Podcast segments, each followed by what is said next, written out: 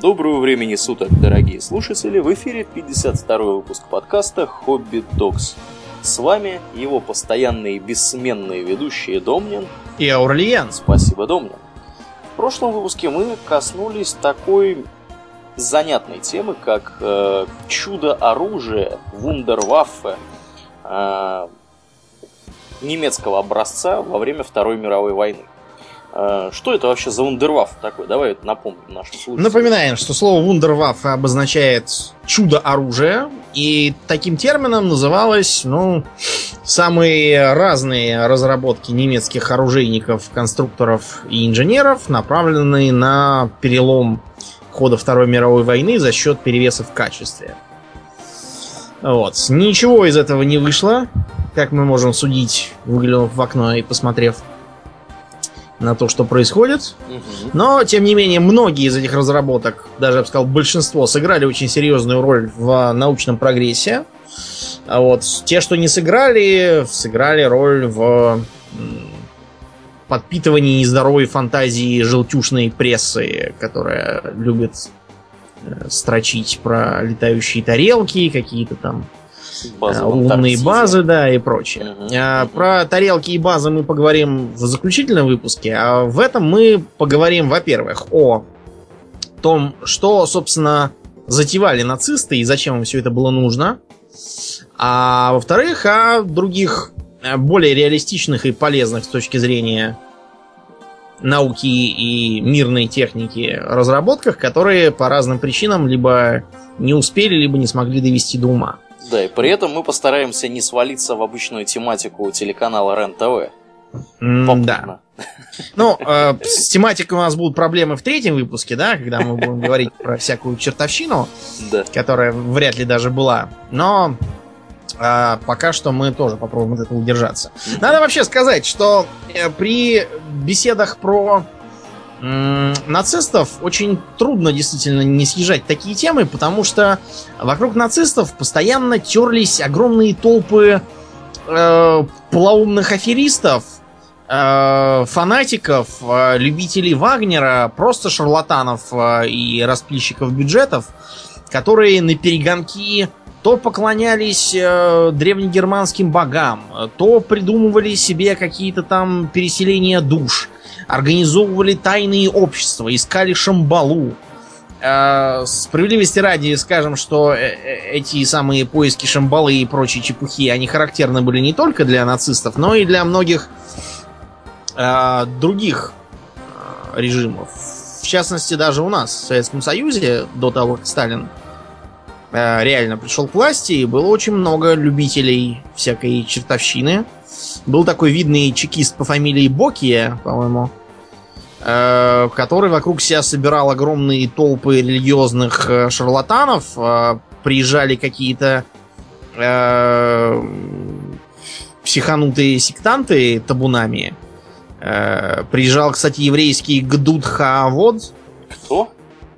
Не, не, это не важно. Кто? Факт то, что их тут же повязали, видимо, сказав, что с такими названиями ничего хорошего у них быть не может. И выгнали вон. А вот. А Любавического Еребе тоже там приезжал, его тоже повязали и выпустили только после волны протестов мировой общественности. А были и всякие экспедиции то в Шамбалу, то на поиск Китежграда, якобы там с тибетскими и нашими российскими буддийскими монахами какие-то там устанавливались связи, и якобы и Ленина даже замумифицировали с помощью буддийских практик. В общем, это мы тоже как-нибудь обсудим. Тоже тема интересная такая. Вот. Но э, сегодня мы будем говорить о реальных планах немцев. Итак, Аурлиен, скажи мне, что такое Евгеника? Евгеника? Я так полагаю, что это как-то связано с выведением людей Э, более, так сказать, улучшенных э, с генетической точки зрения. Вполне правильно. А помнишь в э, произведении Булгакова «Собачье сердце» угу. профессор Преображенский говорит, что он заботится о Евгенике, об улучшении человеческой породы. Угу. Вот, а в результате он получил какого-то люмпина, заехавшего к нему на квартиру. Абыр-абыр. Да, оборвал. Ну так вот, Евгеника действительно была э, достаточно уважаемой э, наукой, если того так можно выразиться. Скорее, это не наука сама по себе, а э, это скорее группа идей по отбору э, самого лучшего, что есть в людях, и попыткам искоренения всяких наследственных заболеваний и генетического груза, так называемого. Это не самостоятельная наука, это скорее группа идей, находящаяся на стыке нескольких наук. Тут и генетика, тут и селекция, антропология и бог знает что еще. Но а, сейчас Евгеника находится в полнейшем загоне. А, связано это с разными причинами. А, от господствующей в западном мире идеологии, так называемой толерантности и прочего. А, но немалая заслуга того, что Евгеника в загоне у немцев, у нацистов. На самом деле это не совсем справедливо, потому что валить всех собак на немцев, э, ну, это типичный при, при, прием для западных стран. Например, э, никто почему-то не говорит о том, что Евгеника была архипопулярна, например, в США. И во многих штатах, например, э, был, при, были приняты законы о принудительной стерилизации людей, скажем, страдающих от эпилепсии. Да ладно. Я, я не шучу. Ничего себе. Э, закончилось это грандиозным скандалом. Насколько я помню, в штате Цинциннати одна такая стерилизованная эпилептичка подняла шум, подала в суд. И, в общем, после долгих разбирательств было решено, что все-таки это какой-то перебор. Угу. Ну, э, ты вспомнил про США, мы же все знаем более классический пример. Когда в Спарте рождался некрасивый мальчик или девочка, и, и что с ним делали? Его кидали Его, со скалы. Да, скидали со скалы, И, вот, пожалуйста, разбежавшись. То же самое, абсолютно. То, Евгеника в более таком примитивном виде. Да, Детей с физическими уродствами, там, с неполноценностью, с какой-то сбрасывали моментально в пропасть. То же самое мы видим у животных. Скажем, там, если у каких-нибудь аистов выводится слабый и больной птенец, то они его просто заклевывают и выкидывают вон. Как вариант. Э, Волки, допустим, если рождаются не- нежнеспособное такое потомство, они его разрывают тут же на части. Небольшой дисклеймер. Мы не говорим, что Евгеника это хорошо. Мы, да, не призываем никого стерилизовать, убивать, газовые камеры сажать. Вообще, если мы о чем-то рассказываем, это потому что так было. Это не, э, не потому что так правильно или так нужно, или мы так считаем. Да, и раз уж мы заговорили о дисклеймерах, вот в этом выпуске а, пару раз прозвучит то, что а, у нацистских идей а, было обоснование. А было обоснование не значит, что они правильные, не значит, что, а, что так и нужно делать, и что с ними нельзя спорить. Это означает, что просто они не а, а, с кондачка это делали, а с, по каким-то своим причинам. Но, например, идея того, что э, Солнце вращается вокруг Земли, оно тоже имеет обоснование. Потому что человек, сидя на Земле, он видит это именно так. Мгм. Именно такая мысль ему приходит в голову. От этого ни э, гелиоцентрическая система не рушится, ни астрономию отменять не надо. Вот. э, просто Да. из, из- из неправильных посылок человек исходит. Поэтому... Не э, путайте обоснование с оправданием. Я Да. себя добавлю. Мы этим тут не занимаемся. Сейчас можно тоже часто слышать бесконечные жалобы далеких от генетики людей. Вообще, когда человек постоянно толкует про ущерб для генофонда, это означает, что у него образование где-то в области менеджмента или филологии. Никакого отношения к биологии хотя бы там или к медицине не имеет, не говоря уже о генетике. Э, Ни одного генетика, который бы в сколь-нибудь здравом уме и в современную эпоху а, на такое жаловался, я, например, не знаю. Так вот, э, часто мы слышим, что естественный отбор прекратил свое существование. Из чего, собственно, вся эта Евгеника-то вышла? Да, потому что мы же больше не сбрасываем никого со скалы. И из-за развития медицины у нас люди выживают, даже те, кто раньше бы дал дуба, не доживая до пяти лет. И э, поборники естественного отбора говорят, что он прекратился, что вместо этого начался противоестественный отбор, и выживают черт знает кто, и это все будет копиться, копиться, и нас погубит. Но, ребят, это а- абсолютно умозрительная теория, потому что, во-первых, под ней нет никакой доказательной базы, а доказательная база, а, она требует статистических данных, подсчетов и всего остального. Не статьи в «Комсомольской правде», а скучной статистики. Это раз. Второе. А, если уж мы говорим об умозрительном, давайте приводить такой же умозрительный контраргумент. Вот, а, например, кто сказал, что естественный отбор прекратился? Вы про Дарвиновскую премию ничего не слышали? Что такое Дарвиновская премия, Аурлиен? Дарвиновская премия. А что такое Дарвиновская премия? А, это премия, которую присуждают тем, кто изъял свой генофонд из человечества самостоятельно, по причине крайней тупизны, несовместимой с жизнью.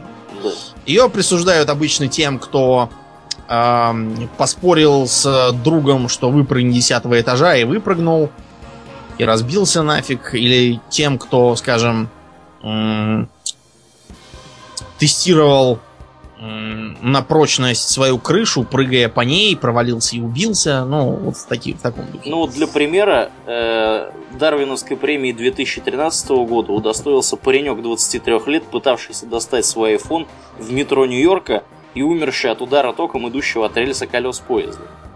Да. Да, вот, пожалуйста. Вам. Ну, это такой довольно типичный случай. Там были вещи и похуже, и повеселее. Как бы то ни было, а, вот давайте такой же аргумент из этого выстроим. А, раньше действительно было очень нужно здоровье. Но сейчас у нас есть медицина. И сейчас в цене, например, умственные способности.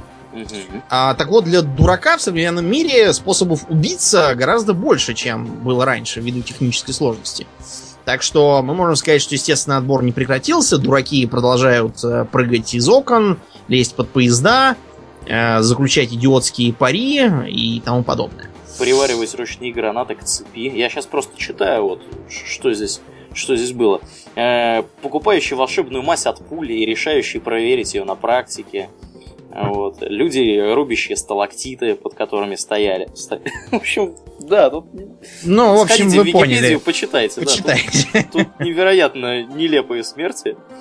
Как бы то ни было, а, арийцы наши, под арийцами мы именуем нацистов для шутки, угу. а, всерьез вознамерились эту Евгенику поставить так, что в Спарте бы не, в гробу все перевернулись. И обзавидовались. Если, да, если бы знали об этом.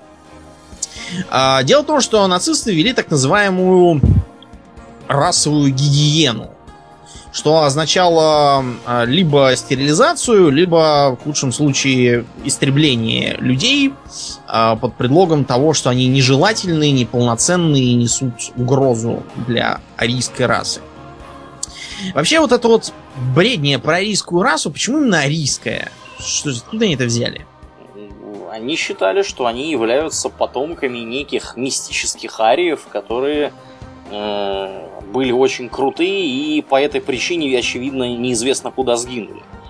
Ну, а, арии это, по сути, как бы жители Северной Индии, а также там части э, иранского региона, угу. в том числе под арийскими языками обычно понимаются именно индоиранские, и в определенной мере, да, европейцы из индоевропейской группы э, группы как это, народов, э, они, да, имеют определенное, определенное отношение.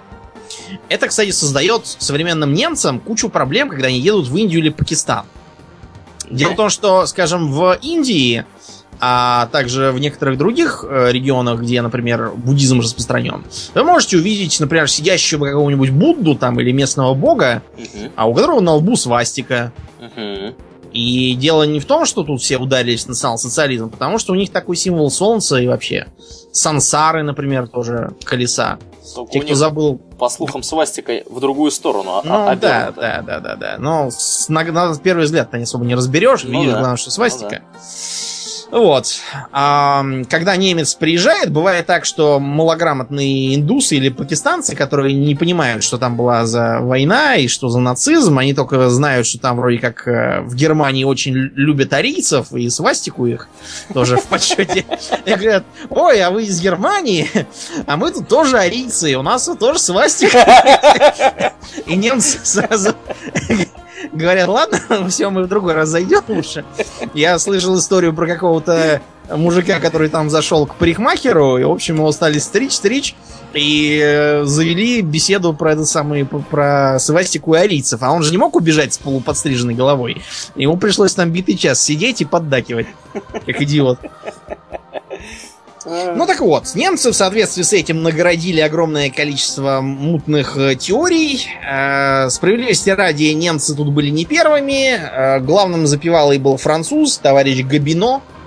Вот. Кроме того, был еще англичанин по фамилии Чемберлен. Только не тот Чемберлен, который Невилл был премьером, а какой-то, видимо, его двоюродный брат или, может, просто однофамилец. Хотя сомневаюсь. Слишком... А, нет, может быть. Ну, неважно. Я думаю, что все-таки какой-то родственник из, из благородных.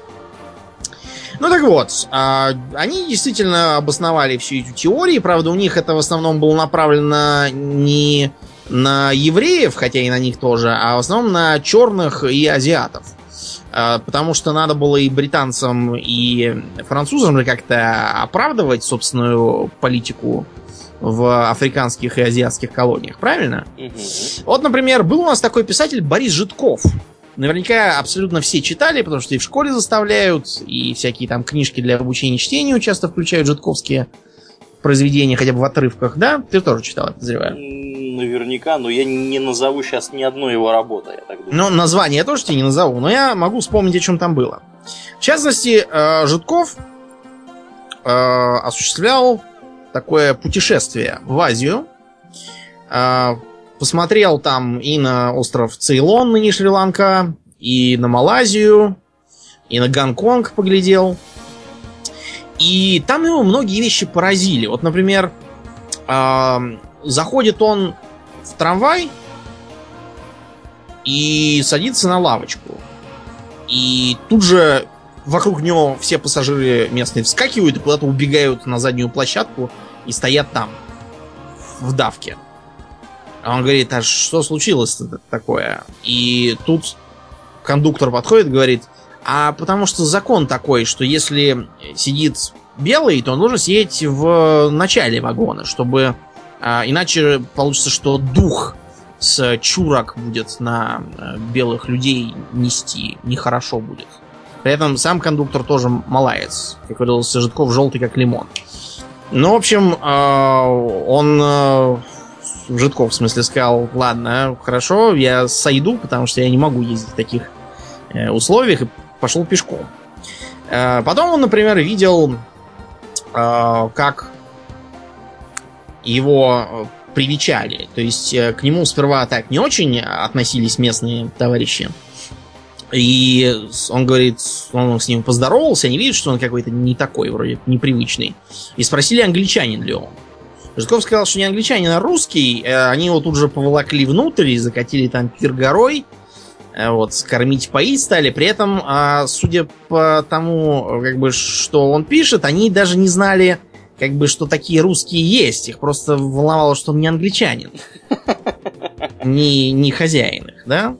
Потом а, он заехал в Гонконг а, обнаружил, что там многие китайцы, они живут просто в лодках, то есть на воде. Их на сушу не пускают, потому что там какой-то закон, потому что чтобы их не было там больше определенного количества. Э, его лодочник перевозил через э, залив или там бухту какую-то, я уж не знаю через что. Он полез в карман, увидел, что там только крупные есть монеты. И говорит, вон там полицейский стоит, сходи к нему, поменяй. Лодочник такой точненький китаец побежал к полицейскому. А, значит, полицейский, э, как только он подошел, он тут же взял палку и его по ногам так раз, и он упал. Житков прибегает и говорит, что такое, за что человека бьете? И полицейский ему говорит, э, вам что надо поменять? Сейчас, не вопрос. Подошел к лавочнику, там велел ему поменять, отобрал монетки почище, отдал вежливо Житкову, сказал, нас здесь белых мало, а их тут по 100 тысяч на каждого. Надо, чтобы строго чтобы они одного имени английского боялись. Ну, в общем, э, Житков, как оплеванный, с этим э, китайцем пошел обратно в лодку, и чтобы как-то это сгладить, э, дал ему целый доллар, а не что он там просил менять. Китаец, как по-твоему, обрадовался или не очень? Я думаю, что он был недоволен. Он сказал, нет, не надо, потому что если полицейский увидит, что у меня целый доллар, то они скажут, что я его украл, и сяду я в тюрьму на веки вечные. Да. И Житкову пришлось писать э, расписку, что э, я дал этому китайцу доллар, не отнимайте у человека, что заработал.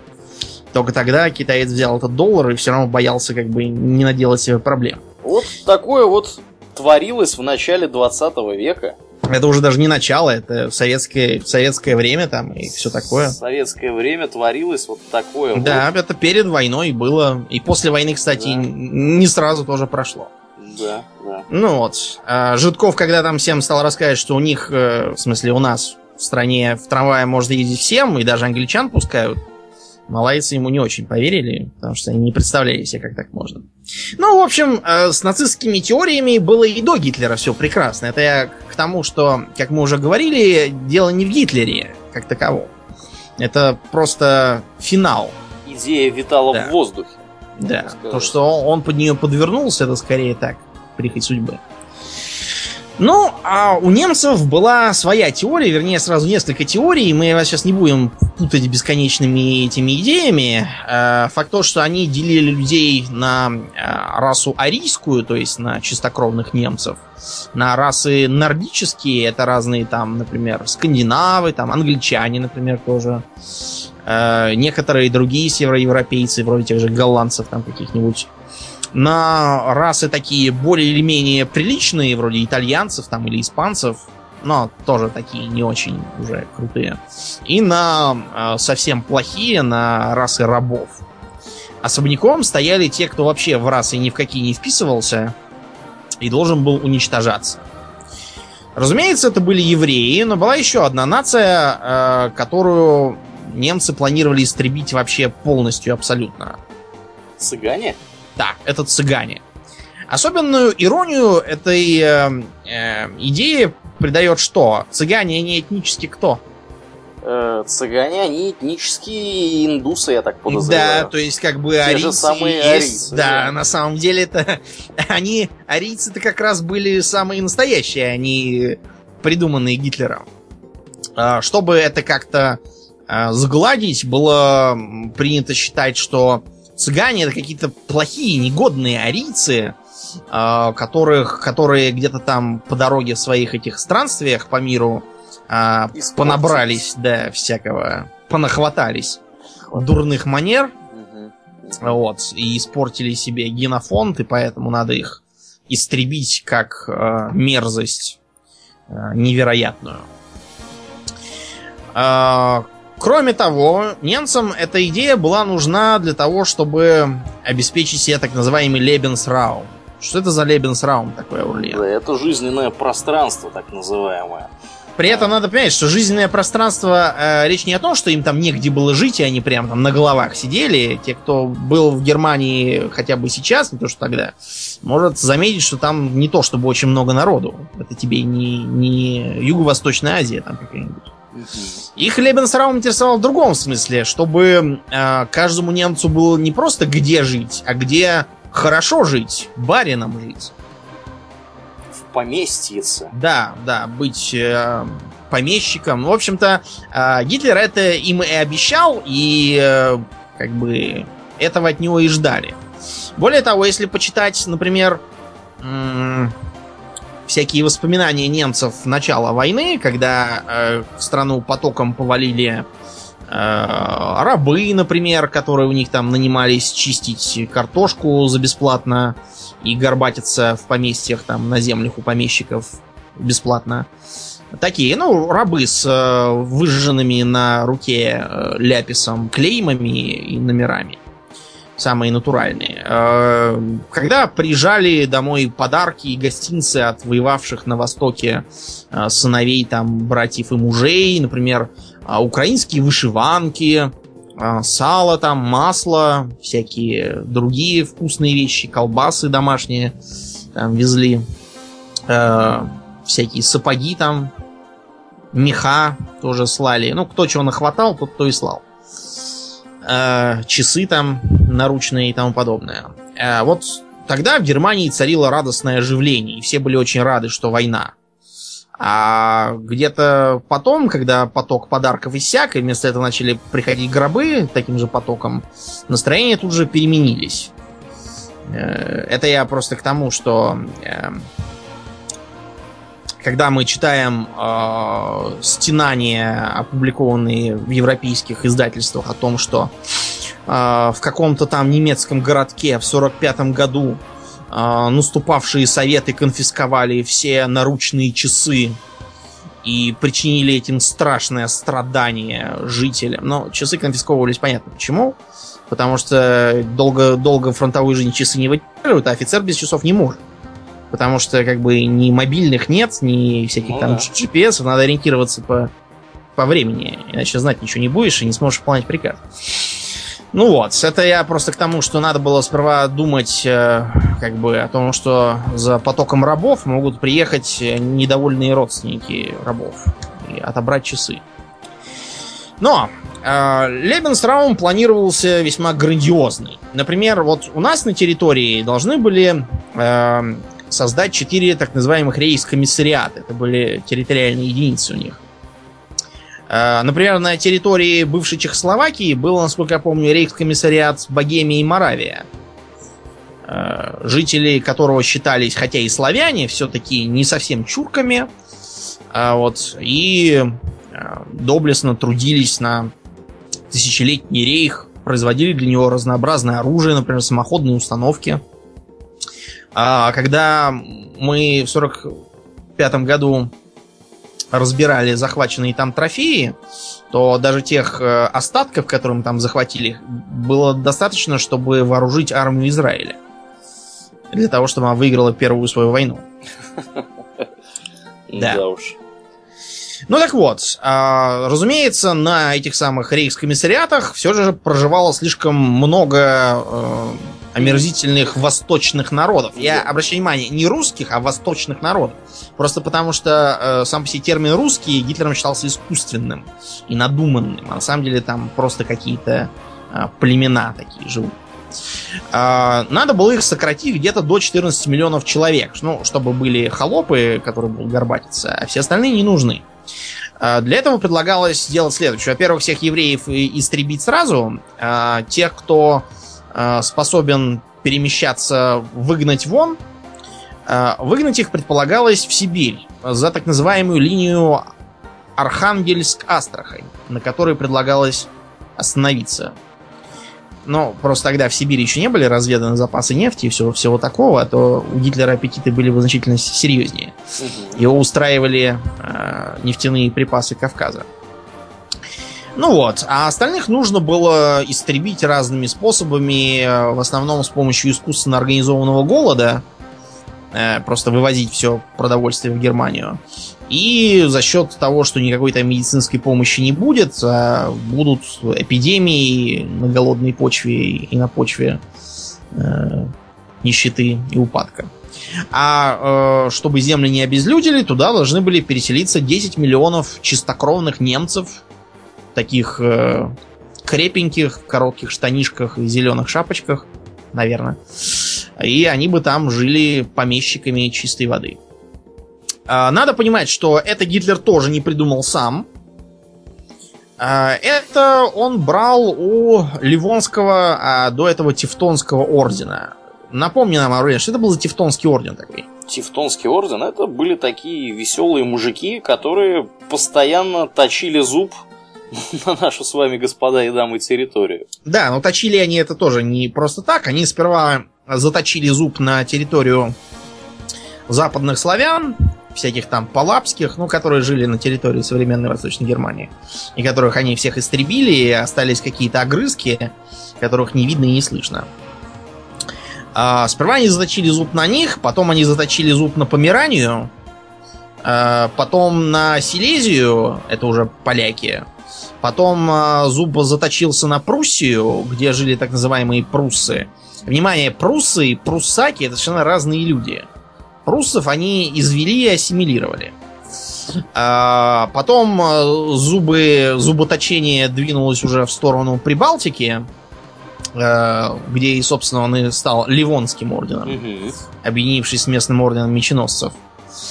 И э, фактически мы имеем что? Мы имеем экспансию немецких феодалов, прикрытую тем, что якобы там живут э, э, темные язычники, которых нужно просветить.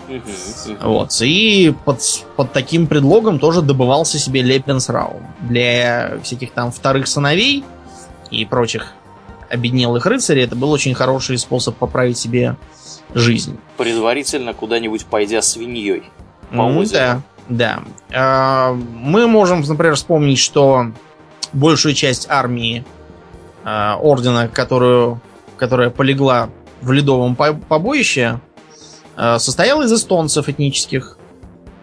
Мгм. Да, потому что из них набрана была пехота, а немцы были только рыцарями. Потом мы можем, а, например, посмотреть на какие-нибудь данные по истории Прибалтики, скажем, века 18 и обнаружим, что э, там городское население состояло повально из немцев.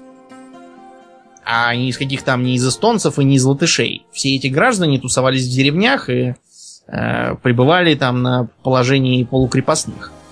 А Заправляли всем в Прибалтике э, немецкие так называемые остзейские немцы.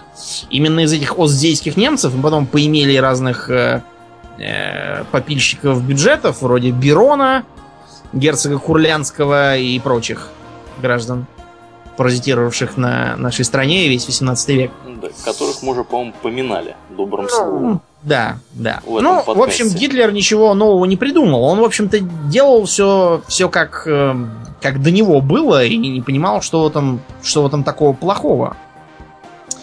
Но это все на нашей территории. Э, Те, кто интересуется дальнейшим, те могут открыть генерал-план Ост, Мгм. и почитать его, и впечатлиться. Но я подозреваю, что все читали, по крайней мере, некоторые выдержки из него точно помнят. Те, кто позабыл и задает в эфире вопросы про то, нужно ли было сдать Ленинград, рекомендуем перечитать. А в Европе тоже намечались серьезные преобразования. Э, С, с карты исчезали целые страны. Например, э, Норвегия исчезала и превращалась тоже в какой-то там рейхскомиссариат. Э, Франция тоже исчезала. Часть ее получала Италия. Часть получала Испания товарища Франко.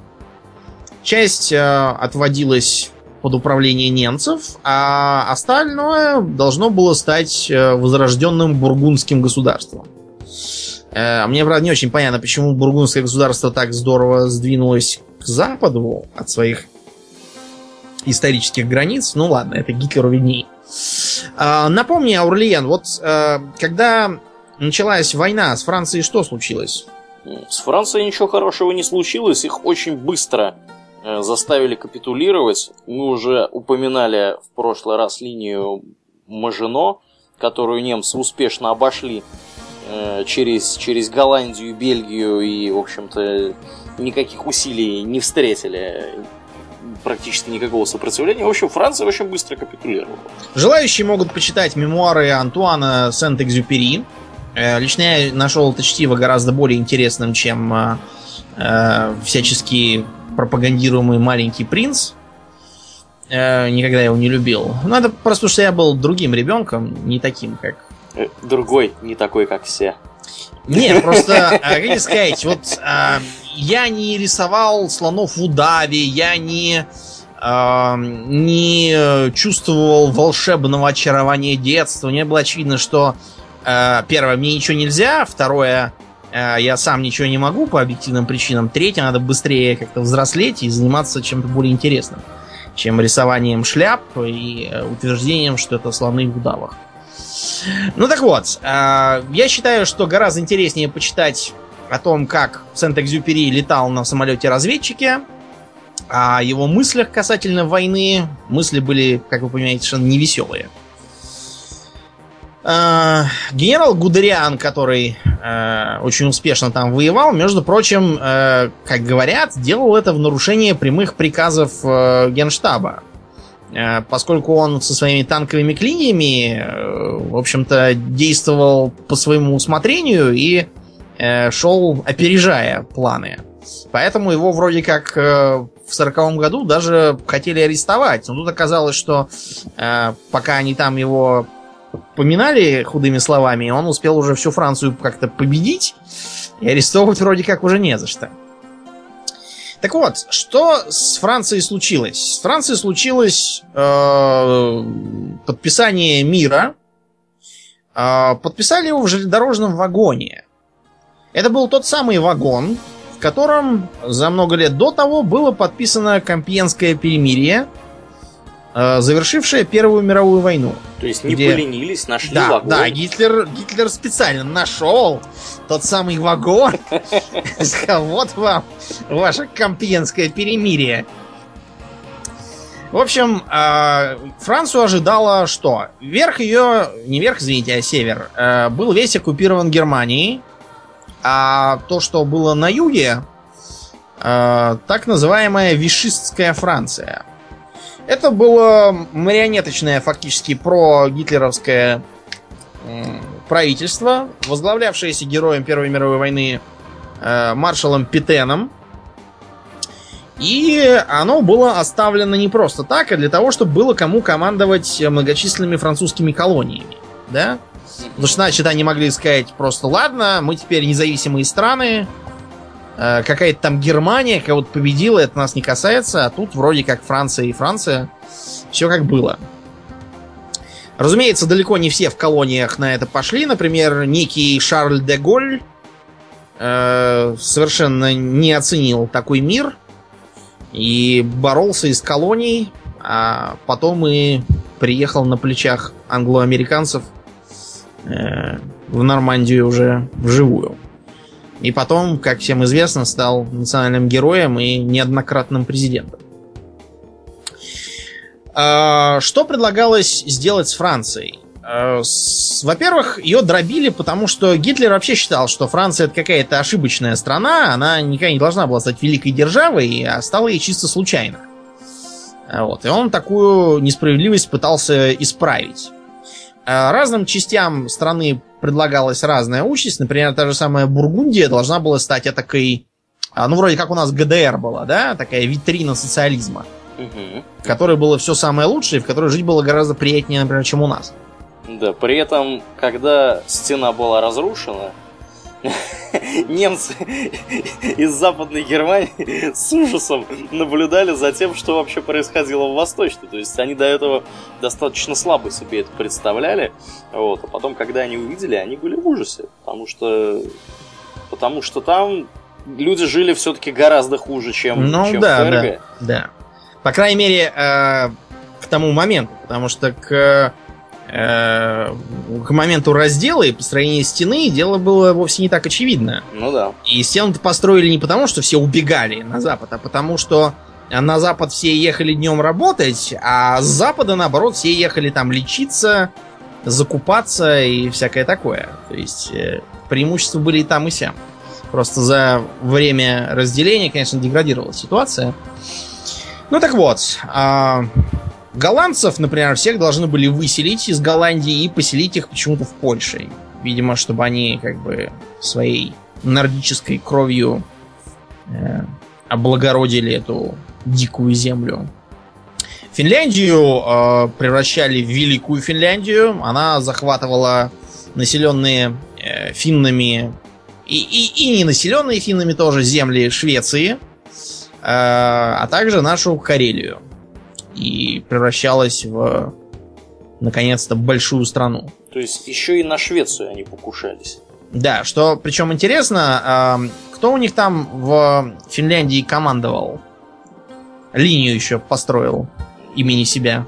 Линия Маннергейма. Маннергейм, да. Так вот, этот Маннергейм никакой, разумеется, не фин, а вовсе даже швед.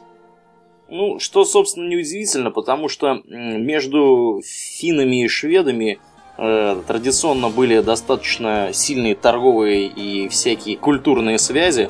А когда была Великая Швеция, то Финляндия и вовсе ей принадлежала. Да, потом Финляндия отобрали. принадлежала Швеции и была ее составной частью, и до сегодняшнего дня в Финляндии вторым государственным языком после финского является шведский, и треть населения Финляндии прекрасно говорит по-шведски.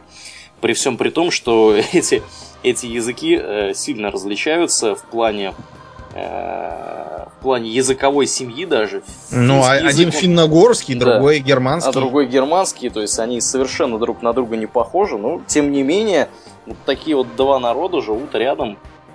И вот у них, да, у них на самом деле много общего достаточно. Но не континентом единым. А, предполагалось, что Англия, оценив всю безвыходность положения... Вообще Гитлер первоначально думал, что Англия к нему присоединится. Ну, и нордическая раса и все такое. А, но, разумеется, в Англии сидел э, толстый пьяный Черчилль, который вовсе не хотел никому подчиняться и считал, что э, с Германией надо разобраться и побыстрее. Он это, кстати, считал и до прихода Гитлера к власти, э, потому что сам был примерно таких же масштабов личностью и, и, и таким же, почти таким же расистом. Э, например, его когда отправили в Индию служить, он э, преисполнился там полнейшей ненависти к индийскому народу. Э, говорил, что тупая раса, спасаемая лишь своей плодовитостью от судьбы, которую она давно заслужила. И считал, что вообще их надо бы всех тут истребить извести. Но э, Черчилль совершенно не хотел уступать э, такие приятные занятия какому-то там Гитлеру, выскочившему из ниоткуда. И все поползновения немцев э, отвергал. Поэтому было решено сперва завоевать континент, потом э, Советы э, победить. И, наконец, тогда-то у Англии не останется выбора. Они поймут, что просто их дожмут блокады, и лучше им подписать э, почетный мир. После этого планировалось э, постепенно прибрать к рукам Рейха их колонии. Э, разумеется, в первую очередь это был, должен был быть э, Суэцкий канал и Ближний Восток со своей нефтью. Северная Африка. Обязательно Гибралтар, потому что Гибралтар это ворота в Средиземное море. Э, Дарданеллы, ворота в Черное море, планировалось доверить Турции, которая тоже должна была перейти в, в Рейх. Вот. А вот что делать с Америкой, Аурельян, как ты думаешь? С Америкой? Не знаю, бомбить ее ядерной бомбой? Да, ну, примерно так и планировалось. Дело в том, что с Америкой договариваться вообще не считали нужным. А, говорили, что Америка это такая гнусная страна, в которую понаехал всякий расово неполноценный сброд, где толпы негров, где огромное количество евреев, что, кстати, было на тот момент ну, не то чтобы правда, я просто действительно много евреев поехало в э, Америку к тому моменту. Как раз 20-е и 30-е годы. Ну и да, договариваться... Что, что, что, что, извини, что я тебя перебью, что, собственно, вполне логично, потому что евреев, вообще говоря, в Европе-то не привечали в это время совершенно в той же самой Германии, видите, это как бы настроения были такие, что а давайте устроим им хрустальную ночь, там побьем им витрины. Естественно, а потом в газовой камере всех. Да, да, да, в газонвай. Ну, в общем, да, совершенно логично, что евреи все ломанулись в США подальше от этих безумных фашистов, нацистов и прочих, прочего сброда. В том числе одного такого еврея мы все с вами хорошо знаем, его зовут Альберт Эйнштейн. Да, например. Вот. Но в Америке, между прочим, тоже далеко не все были рады наплыву евреев. А, например, а, есть такая интересная книга, называется «Международное еврейство». Издана была в 920-22 годах. При поддержке э, э, э, какой-нибудь там национал большевистско-социалистической партии Германии? Нет, гораздо интереснее. А, написана она была неким Генри Фордом, не опубликовано им же. Кто такой Генри Форд, я надеюсь, надо пояснять. Это был очень интересный человек. Э, основатель современного поточного производства и вообще многих интересных идей, а также такого социально ориентированного фабричного э, законодательства. Но надо понять, что Форд, как и многие великие люди, был не вполне здрав, так сказать, э, умственно. И политкоррекция. Да, потому что, например, он считал, он верил в переселение душ. Я имею в виду, всерьез в это верил. Он считал, например, что от сахара можно помереть, потому что его острые кристаллы режут желудок. Эм, э, считал, что соя это будущее пищевой промышленности. Так что, когда вы покупаете очередную колбасу и видите, что там ни хрена нет, а одна только соя, Э, то скажите спасибо Форду. Потому что он потратил, по-моему, 5 миллионов на одни только исследования. Э, но с евреями у него была своя проблема. Начнем с того, что Форд происходил из э, такой среды, которая вообще плохо относилась к иммигрантам и к евреям в частности. Да я угадаю, это были протестанты какие-то. Да, разумеется, это были протестанты. Потому что э, католики в Штатах это все потомки иммигрантов. Это либо ирландцы, э, либо итальянцы. Как вариант, там могли быть какие-нибудь... Кто еще? Да все, никто. Э, оставшиеся, например, французы где-нибудь в Луизиане, да, потомки. Вот, вот только если эти могли быть из коренных. Ну и там какие-нибудь испанцы, там оставшиеся жить в Техасе.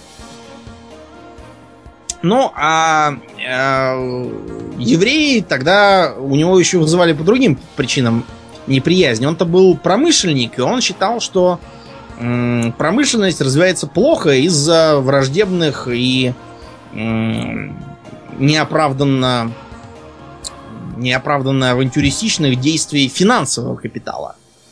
Э, тогда это вообще была распространенная вещь. Например, в Испании э, э, финансисты и промышленники вели с собой вообще войну самую настоящую. То есть развешивали там на столбах объявления типа такого-то благородного дона доставить живым или мертвым за такие-то деньги. И все это делалось открыто и без, без какого-либо стеснения, глядки там на какие-то власти. А, Форд вообще не только книгу написал, он, э, во-первых, основал какой-то э, какую-то компанию, вроде как детективную, что-то в этом духе. Занималась эта компания тем, что следила за всякими крупными фигурами, которые были евреями, или которые в теории могли бы быть евреями, а также вообще за крупными фигурами в американском э, в американском, так сказать, деловом мире. Да, да. да истеблишменте, которые, у которых могли быть а, еврейские кукловоды, которые им а, присылали инструкции. А, вот. И какие-то газеты он тоже публиковал, где а, все толковал про зловредную сущность американского еврейства. А, и а, статью, например, написал международное еврейство главнейшая проблема мира. А, как пищу для размышлений он использовал широко известные протоколы сионских мудрецов. Э, убогую книжонку, э, сдутую со, сразу с нескольких разных книг, э, например, с диалогов Монтескио и Макиавелли в аду. Э, там целые абзацы туда выдранные. Вот. Но Форд это все воспринимал буквально. Да. Слушай, да я угадаю, Генри Форд, наверное, был очень популярен в Германии. Очень. Он в даже... это годы. Он, между прочим, и, и в 30-е особенно.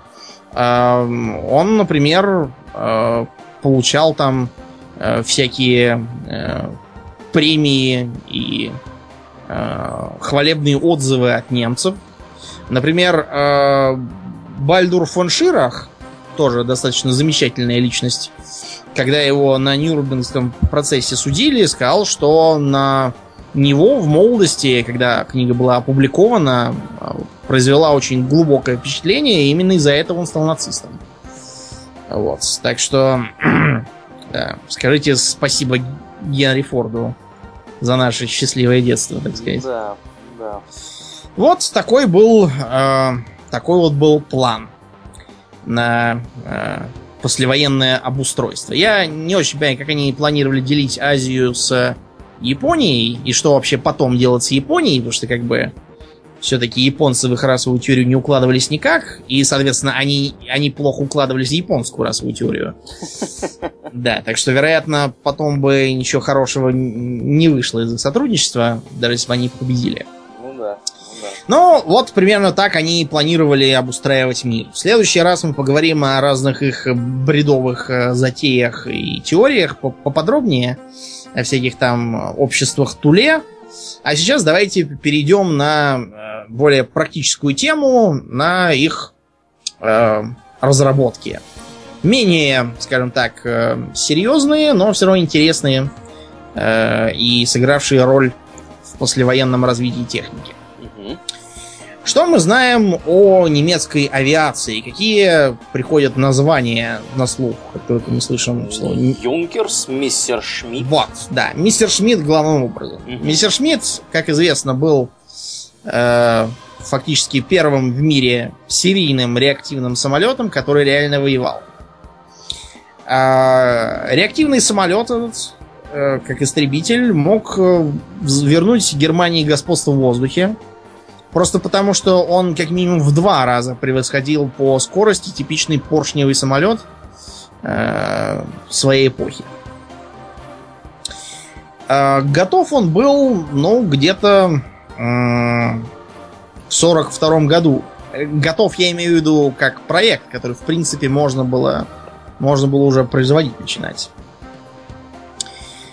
Почему же так до 45 года ничего путем сделано не было? Тут мы должны э, понять следующее. У немцев вообще было несколько интересных перспективных самолетов. Далеко не только мистер Шмидт. Например, был э, э, очень интересный проект э, компании Арадо. Тоже реактивный самолет. Судя по звуку, у тебя сейчас под окном там один такой пролетел. Да, да, вроде, вроде. На самом деле это какой-то дегенерат с э, плохим глушителем проезжал мимо. Черт бы побрал эту общежи- общагу напротив, потому что там как поназдавали э, помещение под офисы, теперь по моей улице разъезжают э, машины потоками. Жаль, была такая тихая улица. Ну так вот, у немецкой авиации во время войны была э, примерно следующая история. А, Майнфюрер, мы разработали замечательный самолет. Зергут. Это будет бомбардировщик, которым мы будем бомбить э, Англию или, как вариант, позиции американцев в Нормандии. Но Майнфюрер это не бомбардировщик, это истребитель, как вариант. Это фоторазведчик. А, Это транспортник. Это вообще не самолет. Но на Гитлера ничего не действовало. Он немедленно говорил, что это будет бомбардировщик. Даже не истребитель-бомбардировщик, а только исключительно бомбардировщик. Мы их будем бомбить. То, что а, бомбить при условии господства противника в воздухе несколько странно, Гитлера не смущал. Ты сейчас про МЕ, который 600, 262, да? Да, мистер Мгм, Шмидт. мгм. Да, да, да. Мистер Шмидт этот вошел в производство только в конце войны. А, До этого ему мешало бессмысленное сопротивление того же самого Гитлера. От него пробовали и тайком разрабатывать истребитель. А, Гитлер про это пронюхал, разогнал начальство Люфтваффе, э, требовал, чтобы ему теперь докладывали о каждом шаге э, разработок э, и, в общем, не давал работать совершенно. А Потом, когда дело стало совсем плохо, Гитлер внезапно сказал, ой, ладно, давайте тогда делайте истребитель. А, И было сформировано первое звено. Результаты у них были очень успешными, но э, как бы уже поздновато было, э, потому что э, уже подходили к Берлину и было не до истребителей. Истребитель был очень хорош. Э, Он, например, я имею в виду вообще как самолет, например, он решал проблему э, с топливом, потому что потреблял керосин, а поршневый самолет требовал дорогого высокооктанового бензина, что в условиях войны и дефицита всего, что можно, было плохо. Э, приспособили его для того, чтобы взлетать с автобанов, например, в условиях э, разрушения аэродромов. Но многие проблемы побороть тогда так и не удалось. У него был очень капризный двигатель. Впрочем, это было характерно вообще для всех реактивных двигателей той поры. А во-вторых, из-за того, что они были очень низко расположены под крыльями, под самыми, да, на картинке, я думаю, все могут увидеть. а, у него были очень большие требования к э, чистоте взлетной полосы, потому что какой-нибудь камешек, попадавшийся на дороге, засасывался, ломал лопасти. Ну, в общем, вы поняли. Ничего хорошего этого не происходило. Капризный такой был самолет, конечно. Но если бы они его в 43-м году получили в более-менее массовом количестве, то проблем у наших, у американцев было бы намного, намного больше. Другой реактивный самолет, э, который должен был быть разведчиком, тоже имел такую же проблему. Гитлеру он очень понравился. Э, самолет назывался Ар... Арадо 234. Блиц. Да, Он- такой, Он, же молния. Мгм. да, такой очень стремительный по обводам даже видно самолет. Но Гитлер тоже заявил, что это будет бомбардировщик и никаких не слушал э, уговоров о том, что это все-таки разведчик. Э, внутри ему нельзя повесить бомбы. А повесить бомбы снизу нельзя, потому что такая конструкция шасси. Ну, а, в общем, все было бесполезно. А, велели переделать бомбардировщик, который все равно ни на что не мог повлиять, несмотря на то, что был очень хорош. А, а вот фоторазведчик, например, мог бы доставить немало неприятных минут, особенно высаживающимся американцам. А, но это бы ничего. А был еще и монструозный проект ДБ. Я не знаю, как расшифровывать. А, ДБ, может, это Дальмер Бенц? Потому что это они его разрабатывали. Да, может быть, это они действительно есть, Дальмер Бенц. Э, Разрабатывали они стратегический бомбардировщик. Но, э, как водится, не просто бомбардировщик, а бомбардировщик-носитель. С чем это было связано? С тем, что они собирались бомбить э, либо очень далекие объекты, вроде какой-нибудь Британии, э, либо объекты глубоко в тылу. А, Для этого, для того, чтобы долететь вот в тыл или к дальнему объекту, самолет должен быть желательно четырехмоторным и иметь большой запас топлива. Все это ставит крест на его скорости и маневренности. То есть его собьют только так. А, используя хотя бы там зенитную артиллерию. Слишком крупная, мед- медлительная и неманевренная цель. Поэтому было решено сделать по-другому. А, Это будет летящий очень высоко самолет-носитель, а от него будут отцепляться маленькие паразитные бомбардировщики, которые, э, при этом неся бомбы, которые сами они вряд ли бы смогли поднять в воздух, э, будут спускаться ниже, используя свою юркость, сбрасывать их и улетать обратно. А, кроме того, предполагалось, что, возможно, к нему можно будет э, прицепить, допустим, пару паразитных истребителей, чтобы, если до него доберутся самолеты противника, они могли отцепиться и связать их боем. А, Этот проект очень много менял свои очертания. Постепенно было решено, э, что паразитные бомбардировщики не дадут того эффекта. Э, Будет совершенно мизерный запас взрывчатки для такой здоровой дуры, как этот самолет ДБ. И было решено сделать нечто вроде уже упоминавшегося мной в выпуске про японских камикадзе э, самолета снаряда Ока. Э, по сути, этот самый э, пилотируемый снаряд был, ну, таким маленьким самолетиком, не имевшим собственного двигателя, я так понял. Или имевшего? Нет, вроде не видно ничего на картине.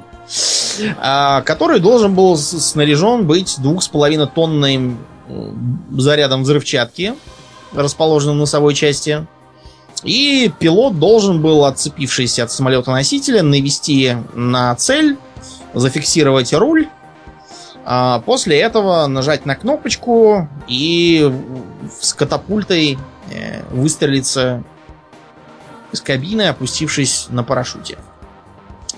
А, Получалось, что самолет-носитель где-то 5 штук таких может нести. Но тут было решено, что опять этого мало, и надо сделать круче что-нибудь. Во-первых, не 2,5 тонны взрывчатки, а 3, а во-вторых, не 5 самолетов-снарядов, а 6.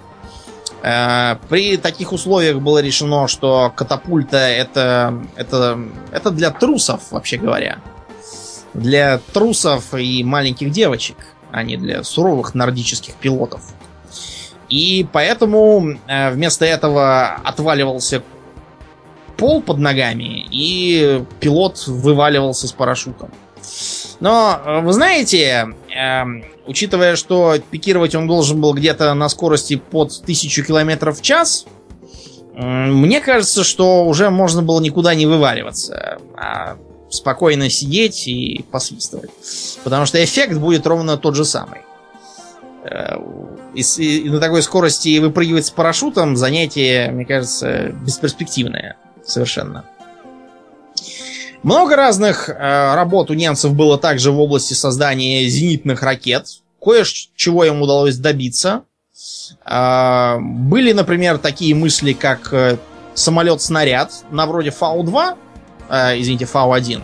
И очень похожий, кстати, внешне, за одним исключением.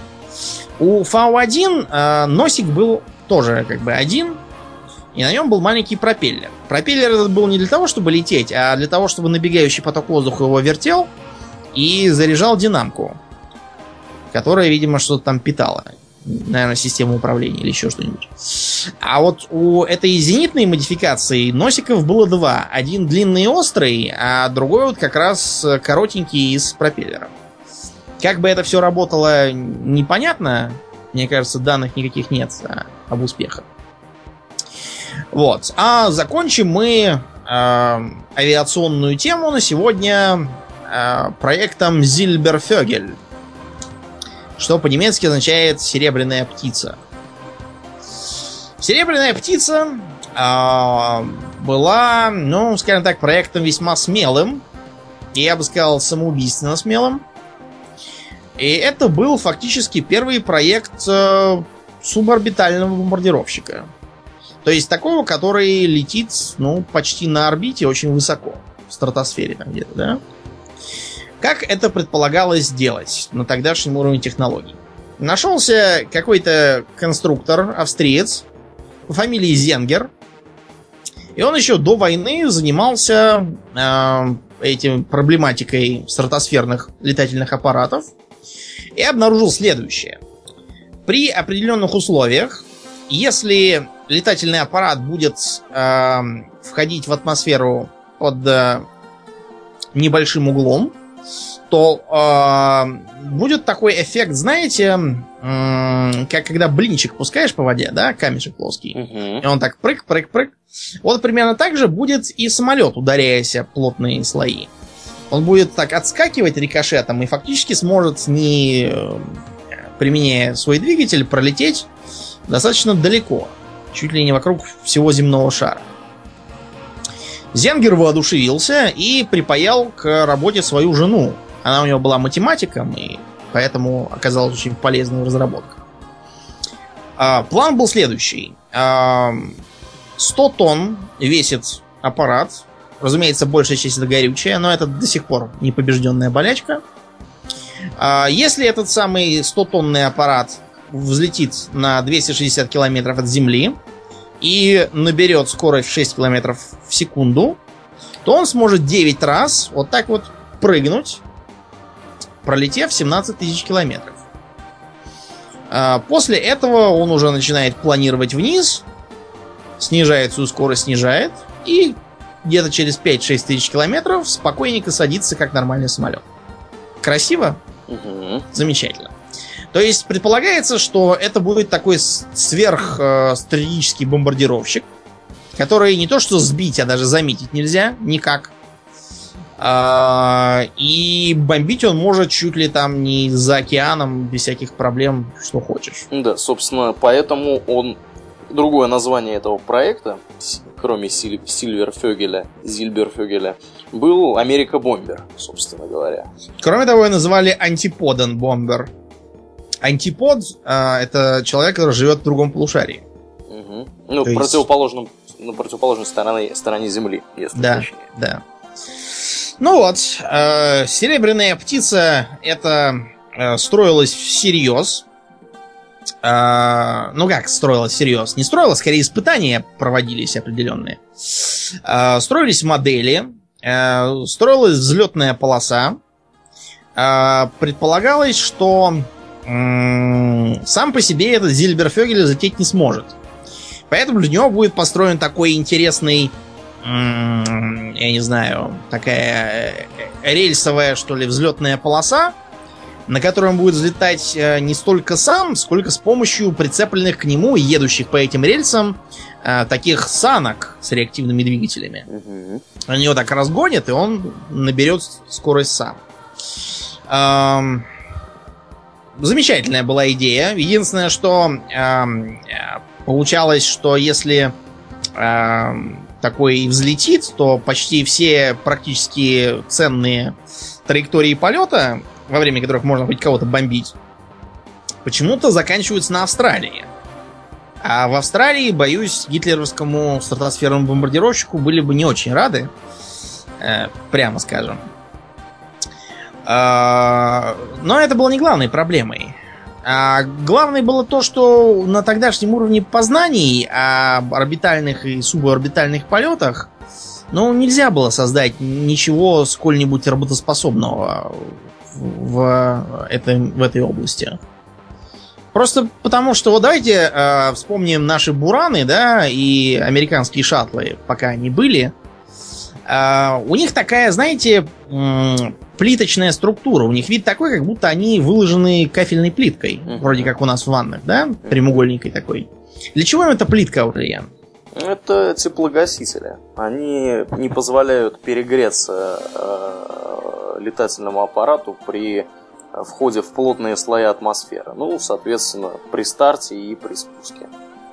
Совершенно верно. Кроме того, надо понимать, что э, при управлении живым человеком без помощи компьютера рассчитать точный угол входа в атмосферу, чтобы ничего там не оторвалось и не развалилось, э, ну, это нереально. Скорее всего, вся эта конструкция бы сгорела или рассыпалась еще там путем не начав ничего бомбить. Э, кроме того, вот это вот прыгание по плотным слоям атмосферы, это замечательно, но я так подозреваю, что э, это на каждом прыге надо будет поглощать э, кинетическую энергию, как бы, да? И рассеивать ее, она будет превращаться в тепловую, так что, в общем, далеко такой самолет не ускачет. Впрочем, э, это все равно интересная, интересная разработка. Нацисты даже в 1944 году пытались Э, эту самую серебряную птицу тоже обозвать оружием возмездия. Но, как вы понимаете, в 1944 году говорить о создании там с нуля, без каких-либо реальных работ орбитальных бомбардировщиков, ну, это несколько запоздалое решение, прямо скажем. И на этой оптимистичной ноте мы на сегодня заканчиваем. В следующий раз мы поговорим, во-первых, о всяких там мистиках и психопатах о вагнеровских э, всяких названиях, о замке Вёвельсбург, например, о слухах про копье судьбы оно сотника Лонгина. Да, оно же копье сотника Лонгина. Угу. Но это, это как бы нормально для нацистов, потому что э, гражданин э, Гиммлер, например, говорил, что христианство это на самом деле истинно арийская вера, в бога Криста, которая была, разумеется, искажена и опошлена евреями и недочеловеками. При таких э, умонастроениях у руководства нетрудно ожидать и обществ Туле, и Аненерби, и кого угодно. Вот. А также поговорим про совершенно фантастические и, вероятно, вовсе никогда не существовавшие проекты оружия возмездия, вроде летающих тарелок, каких-то там э, якобы взорванных по приказу Кейтеля аппаратов летательных, э, антарктических баз, о которых похвалялся гражданин Геринг, будто бы, я не знаю. Ну и, разумеется, о змее Мидгарда и таком месте, как Регенвурмслагер. Не буду пока говорить, что это. Если интересно, поройтесь сами в интернете. Может, чего и нам наружите. А на сегодня, пожалуй, все. Действительно, на сегодня это будет все. Будем заканчивать. Э, я напоминаю, что вы слушали 52 выпуск подкаста Хобби Токс. И с вами были его постоянные ведущие Домнин и Аурлиен. Всего хорошего, друзья. Пока.